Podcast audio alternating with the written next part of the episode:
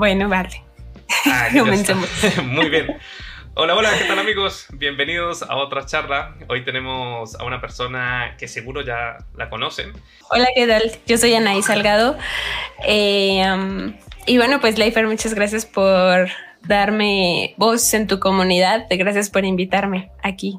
Muy bien. Estoy feliz de estar aquí contigo. Excelente. Es que veo que te gusta participar bastante en este, en estas temáticas. Siempre te gusta como aportar todo tu conocimiento o experiencias a la comunidad. Y ya seguramente se están uniendo las personas. Em, vamos a empezar con la primera pregunta, ¿no? ¿Y ¿Quién es Anaí Salgado? Ah, bueno, ¿quién, ¿quién soy yo? Bueno, este, digamos que de manera profesional, eh, pues soy una Android developer. Eh, casi toda mi carrera la he construido alrededor de Android, aunque he explorado, bueno, comencé explorando otras ramas, eh, empecé yo creo que como muchos por aquí, no, sé por qué exactamente, pero empecé por web, empecé haciendo web, luego me fui a, a, backend, luego estuve también administrando por un poquito de servidores hace en, aquellos años, eh, pero pues bueno, la verdad hasta que al final, eh, pues no me gustó Android. En ese momento, cuando yo decidí estudiar Android, estaba iniciando esto, o sea, realmente no había, no había documentación, no, había no, ni siquiera nos conocíamos como o nos identificábamos como Android developers. Eh, la parte del mobile este, estaba iniciando aquí en México. Entonces, pues bueno, digamos que cuando lo conocí me encantó y a partir de ahí dije, bueno, quiero desarrollarme y quiero especializarme en esto porque creo que esto va a ser el futuro. En ese momento lo veo así y bueno, pues sí, las apps y los dispositivos móviles pues se han convertido en un básico en nuestra vida.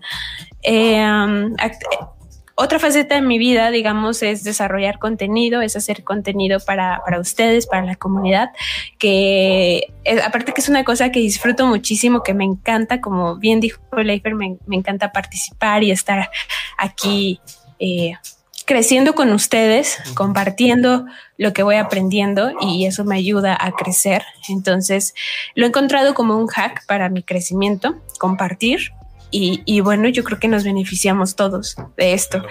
Em, y bueno, digamos que otra faceta es crear contenido. Y ahora mismo estoy trabajando en Globant como una Android Senior Developer este, en uno de nuestros proyectos. ahorita no lo cuentas, eh, dejémoslo. ahorita no lo cuentas. lo dejamos ahí. Sí, sí. que la gente tenga ahí hype. Ahí, ahí estamos. Y vamos a ir poco a poco, ¿no? Ya empezamos a conocer. Em, hace poco te he visto con Bryce, también te he visto en un par de, canales, estás muy activa en el Twitter, en el Instagram. ¿Nos puedes mencionar cuáles son tus redes sociales? Claro que sí, ustedes me encuentran en todas mis redes sociales como arroba. Eh, de hecho, la única que podría ser, digamos, diferente, y siempre cuento esto como un chiste, es, es en GitHub, arroba uncode 1, porque el otro no, se me olvidó el password, entonces no. Ahí está. Igual el en la descripción lo vamos a dejar estas redes sociales. Y, sí. Ah, ajá, Ana, ¿cómo ¿cuáles consideras que sean tus superpoderes, tus características, cosas que te definen a ti? Eso es muy interesante. Eh, porque yo creo que todos tenemos unos superpoderes y eso es importante que los identifiques. De hecho, este superpoder en especial, y, por eso me gustó la pregunta, porque así textual lo pongo en mi, en mi currículum o en mi hoja de vida, como mi superpoder es, yo creo que es aprender rápido aprender, ser una fast learner. Eh, yo creo que he descubierto eso de mí enseñando. Eh, me puedo degustar unas lecturas, degustar unos blogs, degustar unos videos y rápidamente puedo eh, captarlo y aprenderlo y además compartirlo. uno de los cursos que marcó mucho mi vida fue uno que hice precisamente en Platzi sobre estrategias para aprender efectivamente. Y, bueno, creo que las personas que han tenido la oportunidad de tomarlo y aprender conmigo, aprender juntos, este, nos ha hecho descubrir cómo eh, nuestras capacidades de aprendizaje, cómo hay hacks, cómo hay técnicas y cómo es que podemos ser unos fast learners con unos simples ajustes en, nuestra forma de aprender. Entonces, e, ese es mi superpoder. No, es, básicamente como ser bastante autodidacta, ¿no? Estar siempre buscando, mantenerte actualizada y, y lo que tú decías al inicio, que cuando comenzaste con Android, em, era algo todavía que no existía una documentación, pero que tú veías, tenías esa visión de que iba a ser algo del futuro y realmente hoy es indispensable el desarrollo mobile. Está presente en todo, básicamente estás ahí en el dinero, porque tienes el celular ahí en el bolsillo, decía una vez un cliente que, yo me, que me encontré, hay que desarrollar para el móvil porque ahí es donde está el dinero. Y ahora, aquí tengo una, una, pregunta que va, va con lo, lo tuyo porque tú eres una Android Senior Developer. ¿Y cuáles son estos primeros pasos para llegar a, este punto? Entiendo que bueno, el estudio y demás, como, como siempre nos lo indican en la universidad, pero ¿cuáles creen que han sido esas fases que fueron claves en tu desarrollo? Qué buenísima pregunta, porque esto sinceramente lo descubrí, mm, lo descubrí en otra carrera, en otras metodologías, o eh, casi no se habla de esta técnica en la parte del desarrollo todavía no sé por qué, pero lo descubrí, lo, lo traté de aplicar así. Y estoy hablando del T-shaped, del T-shaped skills, de las habilidades en T. Y es, es, de hecho, también lo compartí, hablé especialmente del T-shaped en una, en un canal de YouTube de Maxi Programa. Saludos a Maxi. Este, Y bueno, pues este, este T-shape básicamente lo que dice es que tú en la parte T, es una T de habilidades, en la parte superior, en la línea horizontal, tengas una base de conocimiento, un base knowledge que, digamos, el, tronco común o la base de habilidades del que el desarrollador debe, debe tener. En, ese en esa parte horizontal, eh, yo descubrí que para los desarrolladores, bueno, yo digo que yo lo descubrí, eh, pero pues bueno, esto es muy bien sabido, ¿no? O sea, como que dije, oh, se iluminó un poquito en mí. Y, y este, en este T yo pongo la parte de, de algoritmos, análisis y desarrollo de algoritmos. Pongo también la parte de eh, diseño de patrones, Design Patterns y bueno, de ahí se va a la parte también de arquitectura, de arquitecturas de diseño o este, patrones de arquitectura también. Eh, y mm, sabiendo, poniendo estos elementos, estas tres líneas, estos tres temas en tu parte base, si tú como desarrollador, no importa en el área que estés, le inviertes en estas tres cosas como base, le inviertes tiempo, eh, te va a dar muy buenos fundamentos. Y bueno, ahí añadía un lenguaje de programación o, dos.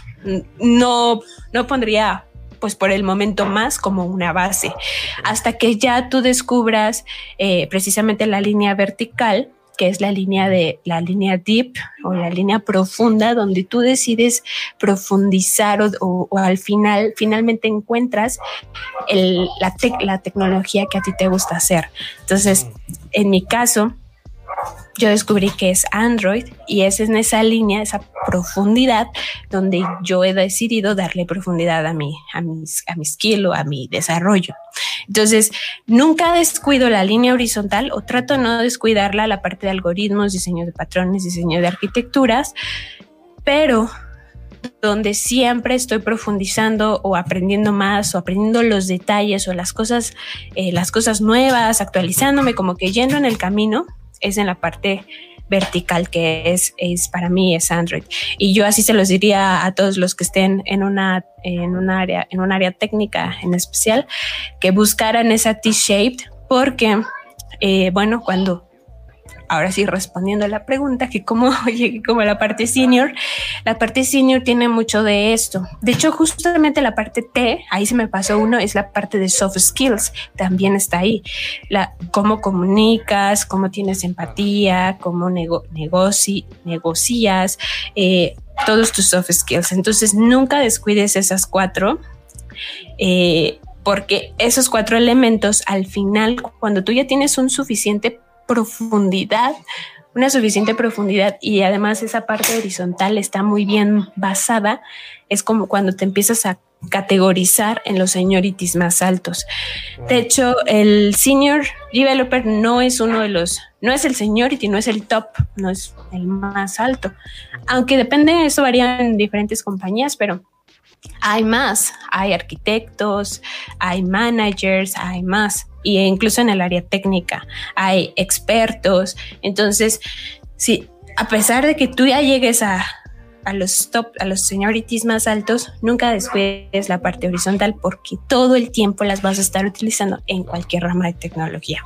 Wow, está súper interesante. Me estoy aquí pensando y analizando toda la, la parte de la línea horizontal y luego de que termine este video me voy a sentar a analizarlo bien.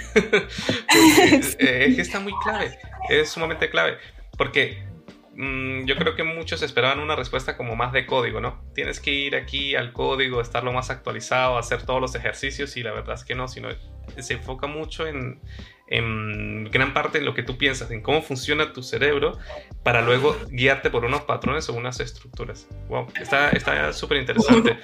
Y mm, he, visto que a, lo largo de, tu carrera, tus inicios fueron de trabajar y estudiar, y esto es pues, muy común en, eh, en muchos. O sea, en mi caso también fue, fue igual, y yo siempre eh, me choqué o peleaba mucho con la organización del tiempo.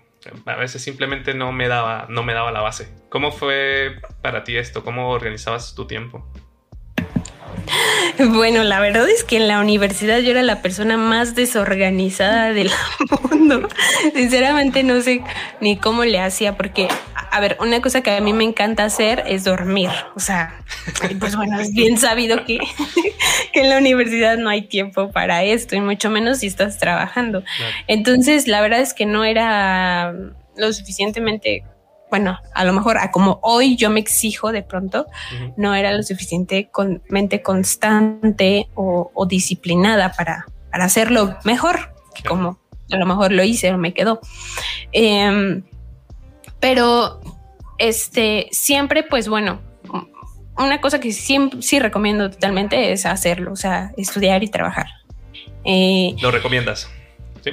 Total, lo recomiendo muchísimo. O sea, el que tú te empieces a envolver en un ambiente de trabajo, aún estando en la universidad o aún estando estudiando, em, es como es, ir al campo de prueba. O sea, de hecho, literal, los trabajos que yo tuve en esa época, algunos eran sin sueldo, sin goce de salario, o algunos eran unos, unos eran unas becas, eran unos apoyos económicos. Algo así que si te daban beca o si te daban esa, eh, una porción chiquita de dinero, ya era como, uy, si me van a pagar, aquí si me van a pagar, este, ya corrías con suerte, ¿no?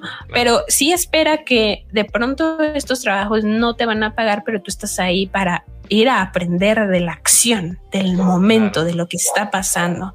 Entonces, si lo ves de esta manera, eh, de pronto pues vas a amar el campo de acción y te vas a empapar. De hecho, por eso es que eh, a mí me encantó trabajar porque en este proceso fue cuando yo conocí Android.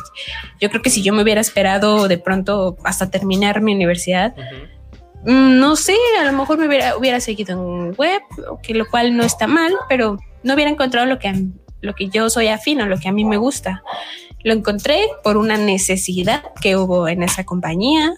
Lo encontré por un una cosa circunstancial que hubo en esa compañía. Eh, y bueno, me, dijeron, tú sabes Java, entonces aprende, aprende Android.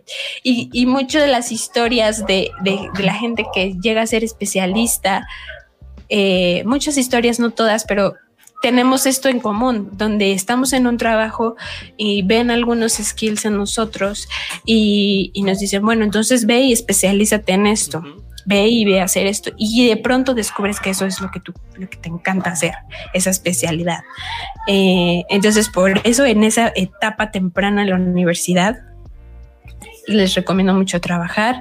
Eh, bueno, aquí estos ya, estos skills van a sonar medio, medio sonados, pero pues organización, disciplina, eh, motivación, la desmotivación llega a ser en el área de programación es muy común, por eso necesitas a la paciencia de tu aliada eh, y se ten por sabido que es normal, que, que, este, que, bueno, que te desesperes o que no te salga o que sientes que no lo estás logrando, o sea, yo también.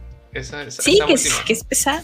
Como, como que de repente tú dices, no sé, como, no sé si es un nivel de sobreexigencia que uno, como que cada vez quiere llegar a más, quiere llegar a más, y que creo que como que rebasa esa parte y uno dice, yo no sé si lo estoy haciendo bien. O sea, como que no sé si esto es para mí y cae como empieza uno otra vez a caer en un vacío.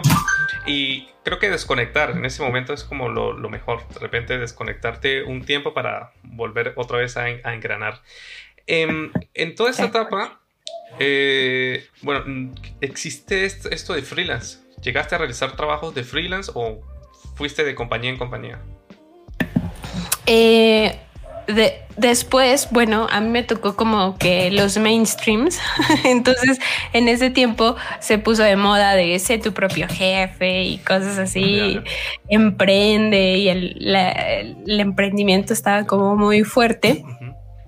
Y dije, bueno, pues voy a probarlo. Este, aunque no, no todos los freelance, o a lo mejor muchos emprendedores inician siendo freelance. eh, y sí, en ese momento pues dije, bueno, no, ya no quiero estar. Estaba, eh, eh, cuando inicié me fue padre, pero me tocó trabajar muy lejos. Entonces, eh, los, los mexicanos que, que, estén por aquí, a lo mejor los de Ciudad de México, yo trabajaba en Santa Fe. Entonces, es muy sabido que esa es muy bonito, pero es como, es muy lejano, es far, far away, literal. este, y es muy cansado viajar tantas horas y luego pues te digo, yo estaba estudiando y, me, quemé, o sea, llegué al, a burnout y dije, ya no quiero saber de una oficina, ya como que me cansé. Em, y después de esa sí trabajé en otras dos o una más con otra compañía, pero ya después fue cuando decidí salirme y entonces eh, sacar como mis propios clientes.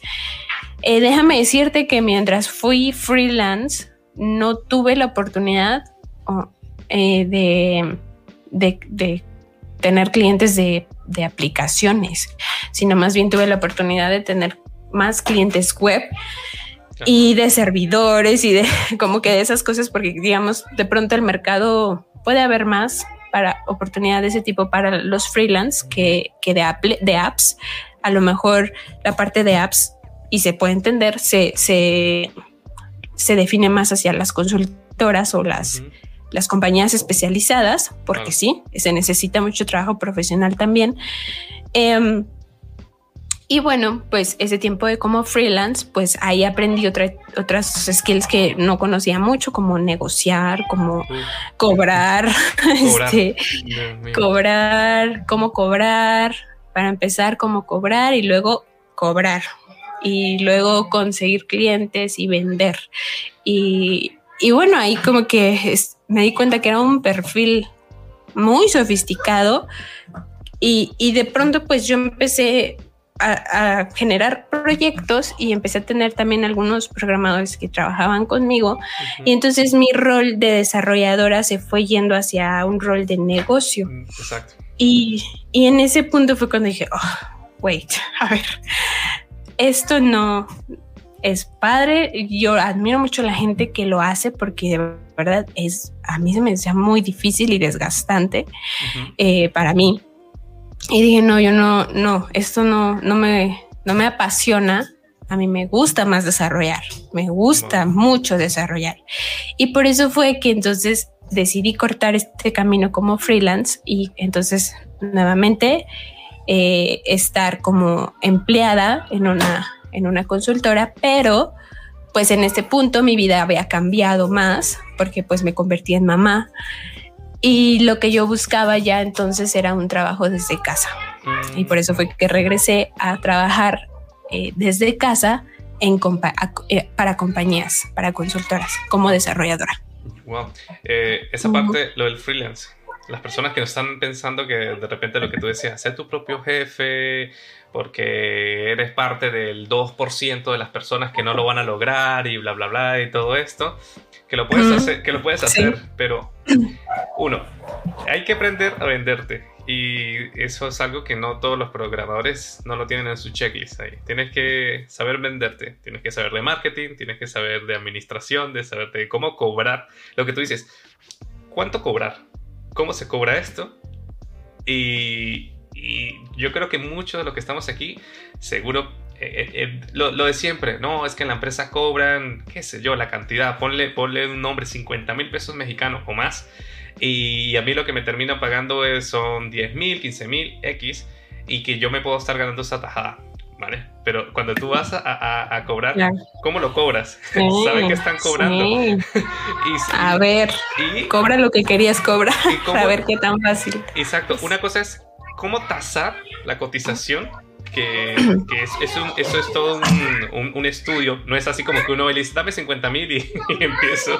Y lo segundo es cómo lo vas a cobrar. No es que se paga de una vez, incluso esto puede demorarse meses y meses. Y esa, y esa, parte... Hasta para eso también hay consejos y hay cosas que no está bien que te lo paguen todo de una o que todo al final. Hay, una cosa súper importante. A mí me llegó a pasar en ocasiones, porque duré como tres o cuatro años de freelance y a mí en ocasiones y a amigos le pasaban de que decía, es que me pagaron ya todo de inicio y después como que a la semana perdían la desmotivación y lo empezaron a sentir como una carga. Como que ya, lo, ya lo lograron y, ahora tengo que hacerlo. O sea, mientras que ah, cuando, cuando se lleva es, es natural eso pasa. Sí, eso, eso, pasa mucho. Y hoy en día todavía sigue pasando. O sea, conozco personas que de repente dicen, ay, me lo pagaron de una vez y tengo que hacerlo, pues, oh, güey, tenéis que hacerlo, ¿no? Pero hay que, hay que llevarlo ahí poco a poco. Entonces, es, es todo un drama también que te afecta un poquito ahí en, la mente si no lo sabes sobrellevar, porque si no te agotas y no se van los tiempos y ahí se, se, descontrola todo el proyecto. Mencionaste una cosa súper importante de, trabajar en casa. Esto entiendo que ya mm, tú lo tenías en, en, tu, en tu proyección, por lo que me dices de que eres madre, pero llegó el COVID y que finalmente esto impuso ahora lo del teletrabajo. ¿Tú crees que el teletrabajo a nivel de empresas de tecnología y consultoras de IT, esto llegó para quedarse o que simplemente es una temporada? Pues yo creo que si lo vemos especialmente para compañías de IT, o sea, nosotros ya lo hacíamos, ¿no? Por eso había un montón de memes como, ah, ahora vamos a tener que trabajar todos desde casa y todos, y el güey, ya trabajamos en casa.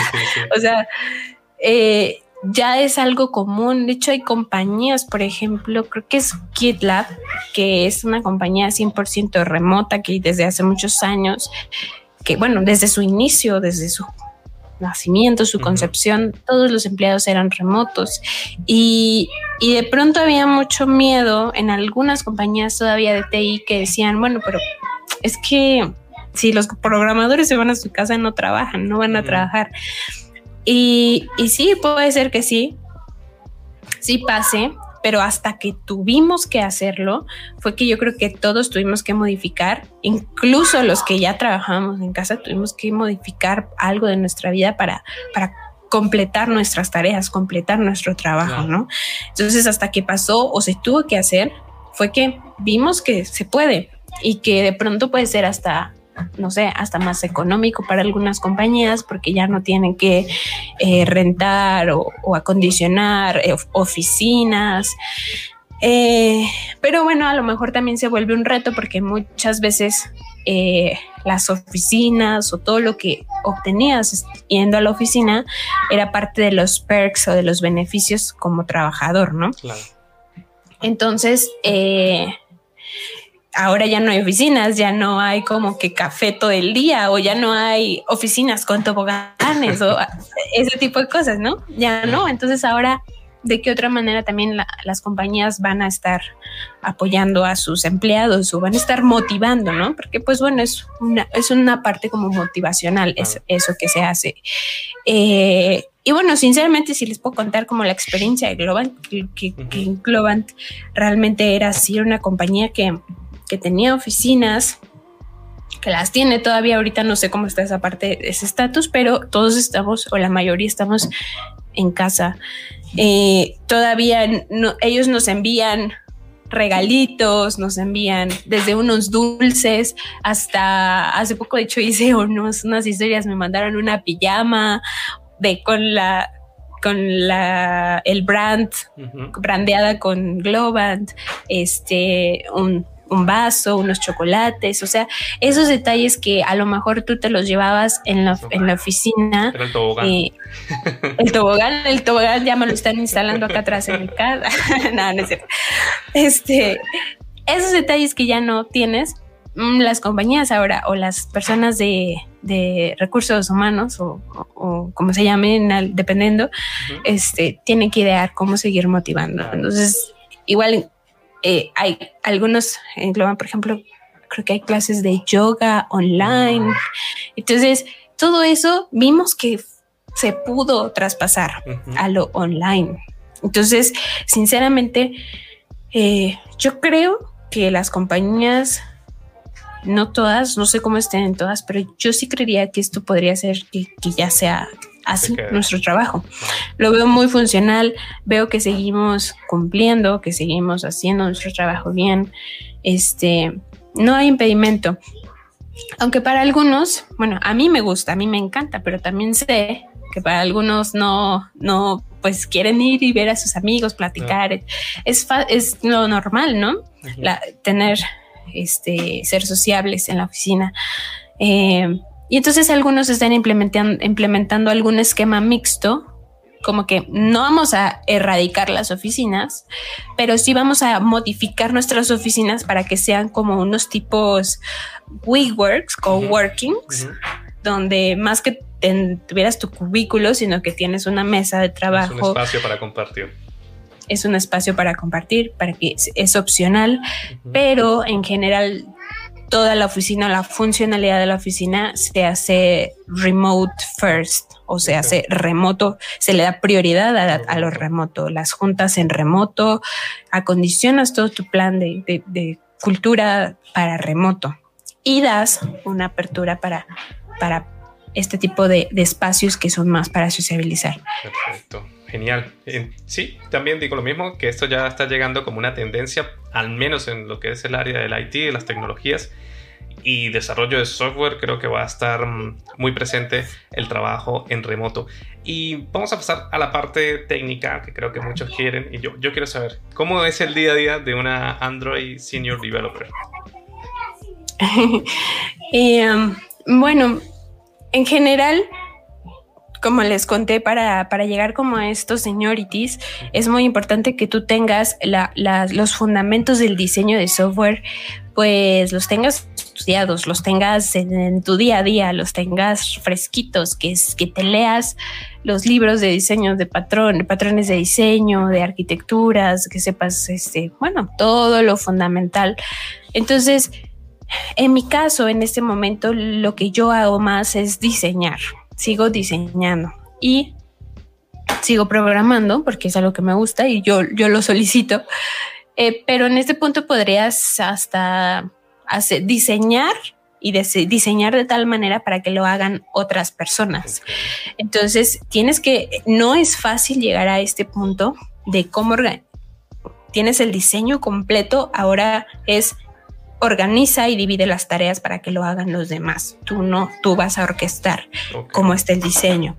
Entonces, en mi día a día, realmente este, los features nuevos, las cosas nuevas, eh, mi líder y yo las escalamos, las, las platicamos em, y yo tengo como dentro de mi sprint eh, mis tiempos para diseñar, mis tiempos para planear, para ver cómo quedaría el feature en una arquitectura completa y para cosas específicas qué patrones de diseño podríamos usar, de tal manera que entonces ya generamos los tickets y el flujo de trabajo, qué tickets se, bloquean, eh, entonces hay que hacer este ticket primero para que no se pise con otro y y en general a nosotros nos ayuda mucho el esquema que tiene Globan también, que son que se llaman pods de equipos de tamaño pod, eh, que son equipos pequeños.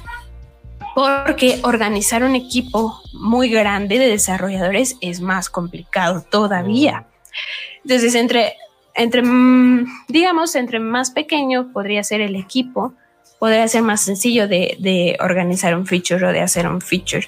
En pequeño, pues bueno, es una palabra muy relativa, muy abstracta, pero podrían ser, digamos, unas cinco personas, unos cinco desarrolladores eh, como máximo, diría yo. Siete de pronto ya, muy grande. Eh, para conformar un equipo pequeño para conformar un equipo pequeño, exactamente. Un equipo así funciona, es, es funciona bien, nos comunicamos bien, eh, diseñamos bien, este, programamos bien. Y bueno, en general mi día a día es así, pensar los diseños, diseñar ah, las arquitecturas, los patrones de diseño y delegar lo más posible. Ok, o sea, estás ahí en cabeza antes de que llegue una tarea al programador, ya tú la pensaste y no, no llegó ahí a lo loco, no llegó porque llegó, sino no, esto ya alguien eh, pensó, dijo se puede hacer o no se puede hacer o va a chocar con otra, otra característica. Y entiendo, entiendo y este, este pensamiento mm, entiendo que va también ligado a lo que pueden ser las tecnologías que se van a decidir usar o, o cómo, cómo elegir una tecnología para una aplicación. Ejemplo, no sé, eh, de, aplicaciones conozco muy poco, solo ah, he realizado en React Native hace ya un par de años, pero sé que está Flutter, está Kotlin y bueno, y sigue estando React Native y, hay más híbridas, Ion y esto. Pero, ¿cómo se toma esta decisión?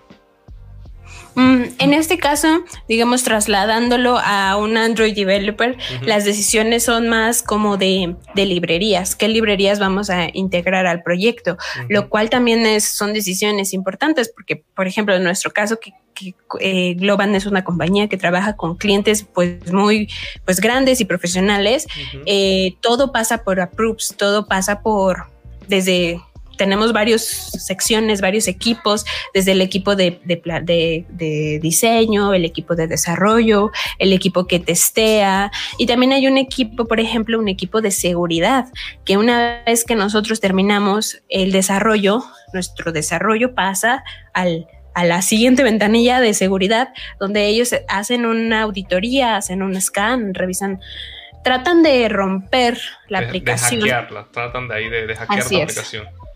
Tratan, exactamente, tratan de hackearla y en ese punto descubren todo esto antes de lanzar a producción. Entonces, en este punto descubren vulnerabilidades o descubren de pronto hasta un permiso que podría estar violando la, mm, la seguridad de tu usuario o la, ¿cómo se dice? La privacidad más bien, un permiso que podría violar la privacidad de, nuestros usuarios.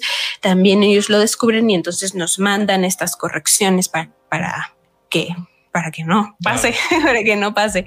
Entonces, este, en, en general, tiene que pasar por este proceso y nos ha ayudado un montón para prevenir cualquier cosa rota, eh, incluso hasta meternos en, términos legales con usuarios. Eh, de hecho, precisamente hace poco, muy interesante, me, ayer precisamente me llegó un correo electrónico de una aplicación que yo utilizaba para eh, controlar mi, periodo.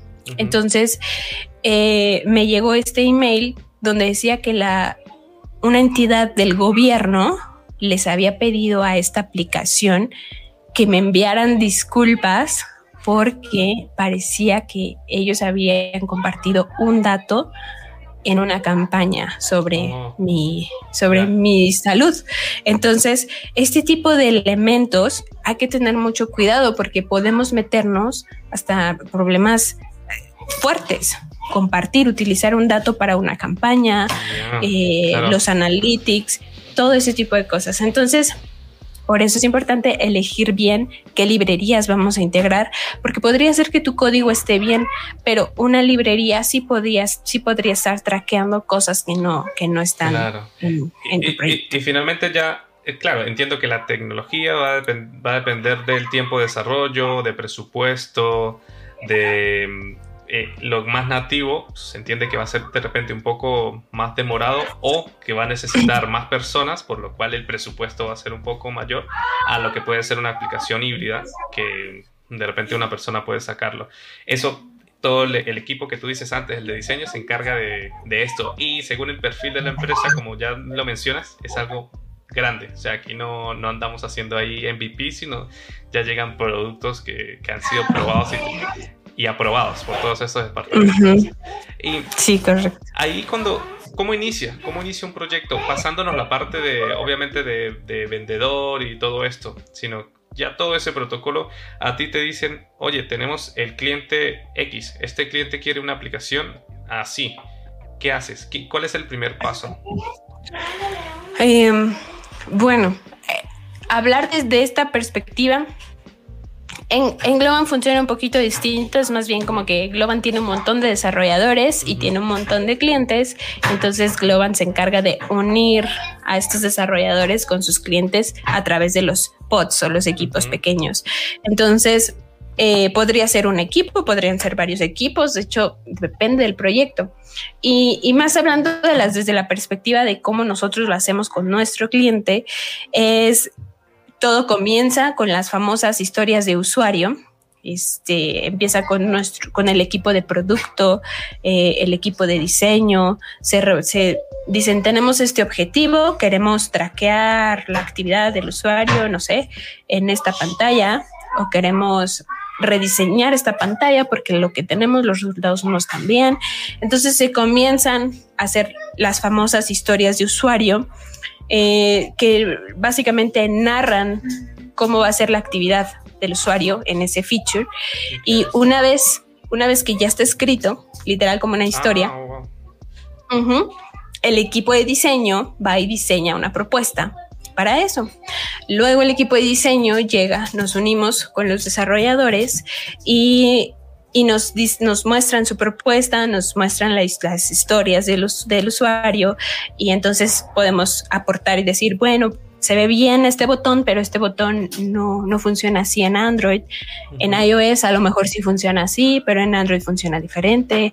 El, en, y empezamos a rebotar el diseño, lo empezamos a afinar. A destruir la idea. Y luego, sí, un poquito así, eh, a complementar, a complementar eh, la propuesta.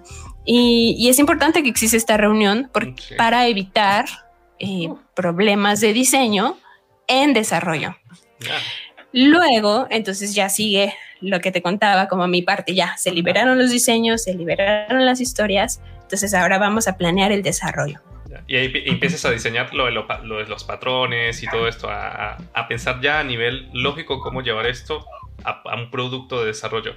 Esa parte está genial porque todos cuando comenzamos tenemos que hacer papel de UI, de UX, de tester, QA, todo. Y el cliente cuando llega el producto no lo entiende. no, no sabe que este botón hace una función o que este switch hace otra función. Y no, que yo no soy diseñador, yo lo hice basado en, en algo que vi de otra aplicación. Y una pregunta, cuando empieza el desarrollo, ¿existen, entiendo que pueden llegar a existir algunos eh, problemas o cambios de requerimientos a mitad de desarrollo? ¿Cómo se maneja esto? De preferencia evitamos o tratamos de que cualquier cambio pues no exista, ¿no? Incluso eh, cambios, como dices, de, directamente del cliente o de las personas que que tenían la intención, que tenían la intención desde el principio. Eh, precisamente por eso en la etapa de diseño se, les muestra, se le muestra a, los intencionados o a los que tuvieron la idea eh, y, dicen así va a estar, así va a funcionar. De hecho, hay, los diseñadores hacen flujos con herramientas que permiten simular cómo van a ser las interacciones, etcétera. Entonces, se evita con estas herramientas y con estas reuniones, se evita al máximo que existan estos cambios durante el desarrollo. Pero si llegan a existir cambios, que es, normal y suele pasar también, te digo, si es, es mejor que no pase, pero si pasa, em, tenemos que, se tiene que negociar el cambio porque por supuesto, nosotros tenemos deadlines, tenemos fechas de entrega y nosotros pues siempre decimos, bueno, pues entonces aquí se negocia el tiempo. Bueno, tú quieres este nuevo, este cambio, entonces nosotros ya tenemos tickets, ya tenemos tickets con puntos para cubrirte y entregarte. Este cambio involucra otro ticket que sería un día más, dos días más, cinco días más. Ahí, pero puede entrar una planeación un poco larga, porque si es un cambio que choque con un ticket y este ticket a su vez choque con otros y estos otros con otros, se puede llegar al el tiempo realmente a, a, cambiar bruscamente incluso por el comportamiento de un flujo que no se esperaba en cierta pantalla. Puede ser, aunque esos, esos, esa situación es muy, muy extrema. Entonces esa situación me dice que no hubo comunicación desde el principio porque todo se entendió mal. Entonces hace que toda mi planeación se derrumbe. Y entonces hay que volver a hacer todo. pero es que ese es el día a día. Es que esto, que esto yo lo hablé con otro compañero y claro, eso que tú me dices es el ambiente perfecto. O sea, como, como, tú trabajas es el trabajo como debe ser, ¿no? Ah, alguien pensó esto, alguien pensó esto.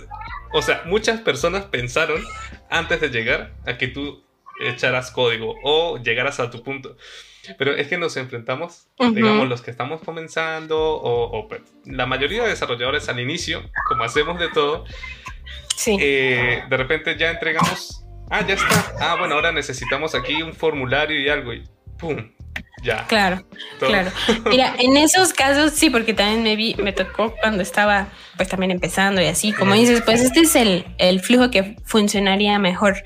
Pero bueno, este tipo de cosas pues se tienen que negociar. O sea, a ver, para empezar, lo ideal es trabajar en sprints, ¿no? Como sería como que, bueno, en este sprint te entrego esto, en este sprint te entrego esto otro, y siempre pensar en MVPs, en Minimum Product Viable, mínimo producto viable. Entonces, si, si lo que se va a integrar es una nueva cosa que me rompe todo, entonces pensar cuál es la mínima cosa de esto que lo puedo integrar y que también le puedo mandar a, le puedo complacer a él. Y entonces de pronto pedir que para unos próximos sprints va a estar terminado esta nueva integración. Entonces, digamos que el feature nuevo o la nueva, el nuevo requerimiento se integra poco a poco o por partes, eh, de manera que al final incluso hasta se podría lanzar a producción una parte de la nueva cosa y en otro sprint o en otro release este, se lanza la cosa completa, ¿no? Entonces, es negociar siempre. Y siempre, yo aquí siempre les digo, o sea, tengan muy en cuenta su, su salud, su, sus, ustedes mismos, ¿no? Porque muchas veces sí decimos, no, pues sí, sí, a ver cómo le hacemos, pero lo ah, sacamos.